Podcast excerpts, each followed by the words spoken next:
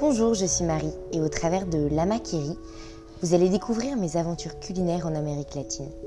Pendant 5 mois, je vais sillonner 5 pays d'Amérique du Sud à la rencontre de ces restaurateurs, producteurs ou éleveurs pour mieux comprendre leur lien avec la cuisine et la culinarité. Je vous propose de les découvrir au travers de quelques épisodes. Alors préparez vos oreilles et vos papilles et adelente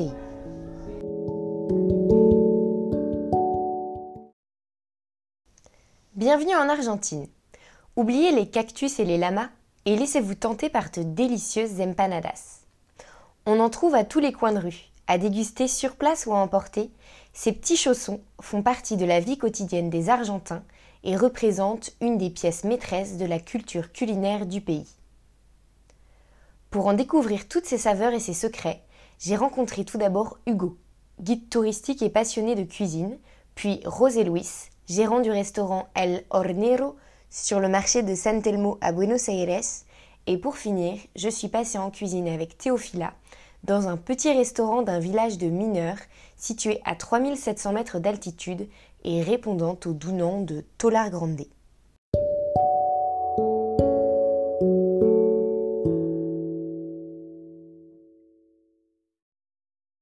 Pour commencer, qu'est-ce qu'une empanadas une empanadas, c'est un petit chausson composé d'une pâte dite massa, faite de farine, d'eau et de graisse de porc, fourrée de différentes victuailles allant de la viande au fromage en passant par tout type de légumes ou aliments qui inspirera le chef qui les confectionnera.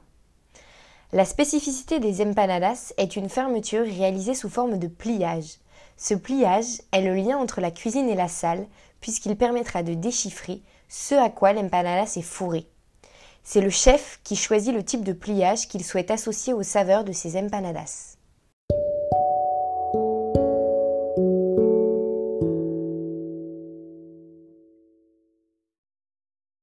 Passons maintenant à un peu d'histoire. Nous sommes en pleine guerre d'indépendance de l'Argentine. Les guerriers argentins ont plusieurs problématiques pour se nourrir. Tout d'abord, comment cuisiner sans se faire repérer par l'ennemi à cause des dégagements de fumée. En effet, les guerriers sont habitués à manger de la viande cuite sous forme d'asados ou parillas, sorte de barbecue. Mais nous aurons l'occasion d'en reparler plus en détail dans un prochain épisode. Les dégagements de fumée sont donc très importants et le risque de se faire repérer est donc énorme. Vient ensuite la question de la rapidité et simplicité de consommation, l'objectif étant de minimiser l'utilisation de couverts de pouvoir se nourrir le plus rapidement possible à pied ou à cheval, et de pouvoir être stocké dans la poche ou sacoche des guerriers en cas d'attaque inopinée de l'ennemi. Puis vient la question de l'hygiène. Comment manger avec les mains sans se les laver et sans se contaminer après de grandes batailles et chevauchées? Pendant ce temps-là, dans la région de Salta, au nord-ouest de l'Argentine, les dames de la haute société ont l'habitude de déguster de délicieux petits chaussons sucrés frits dits empanaditas. Vous l'aurez compris, ce sont ces petits chaussons qui deviendront en version salée empanadas. On garde donc la pâte dite massa, mais on transforme le fourrage, composé à l'origine de caillottes, baies de la région, par un mélange de viande, oignons, œufs durs, poivrons et pommes de terre. Bingo Les empanadas répondent à tous les critères. Leur cuisson se fait par friture dans l'huile.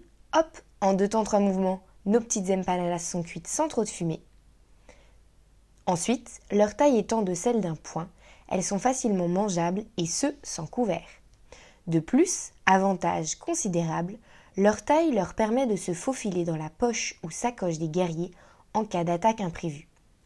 Et pour finir, sa fermeture, réalisée grâce à une sorte de pliage, permet aux guerriers de les grignoter sans couvert, avec les mains donc, mais sans toucher la partie qu'ils mangent. Et oui, il suffit de tenir l'empanadas par son pliage et de la manger comme vous mangeriez une part de pastèque. Vos doigts touchent la peau, mais pas la chair. Ici, les doigts des guerriers touchent le pliage, mais pas la partie fourrée. Le pliage, devenu nid à microbes, lui, sera ensuite jeté et non consommé. Et hop, voilà nos petites empanadas créées.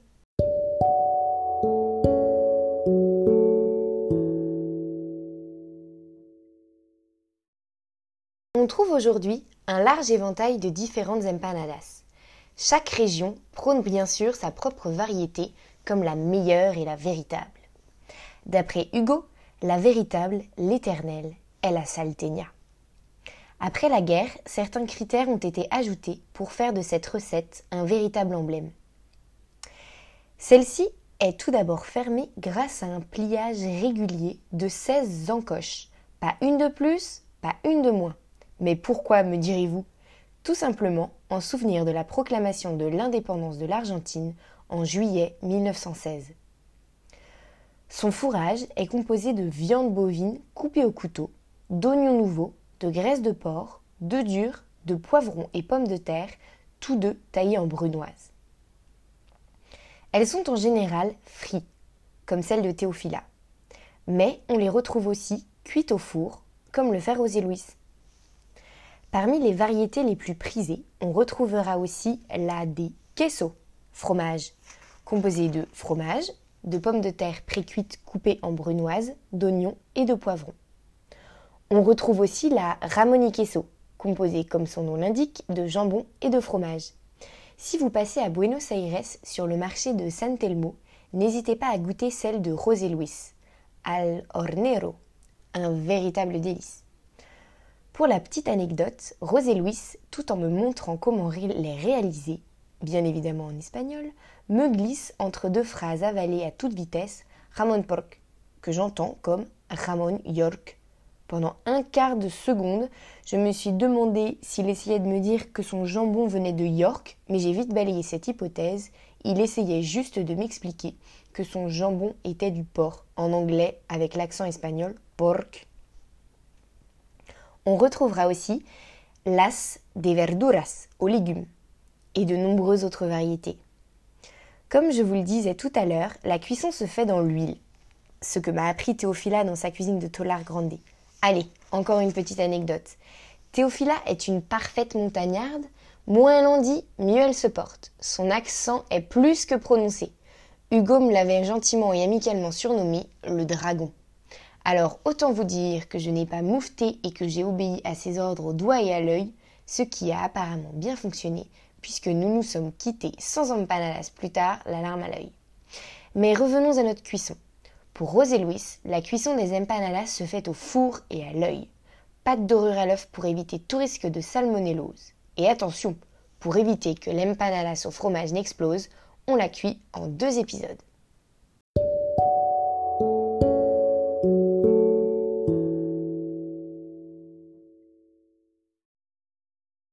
Pour finir, de nos jours, vous pouvez déguster des empanadas à l'Argentine sur le pouce à toute heure ou bien lors de dîners ou retrouvailles entre amis de dernière minute.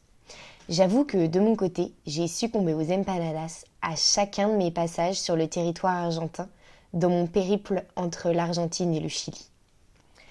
Nous nous quittons maintenant sur de délicieuses notes d'empanadas. J'espère que cet épisode aura ouvert votre appétit et votre curiosité sur les spécialités culinaires d'Amérique latine. À bientôt pour de nouvelles aventures et n'hésitez pas à noter et commenter cet épisode, à suivre la Maquerie sur les plateformes podcast, mais aussi sur Instagram. Merci pour votre écoute et à très bientôt.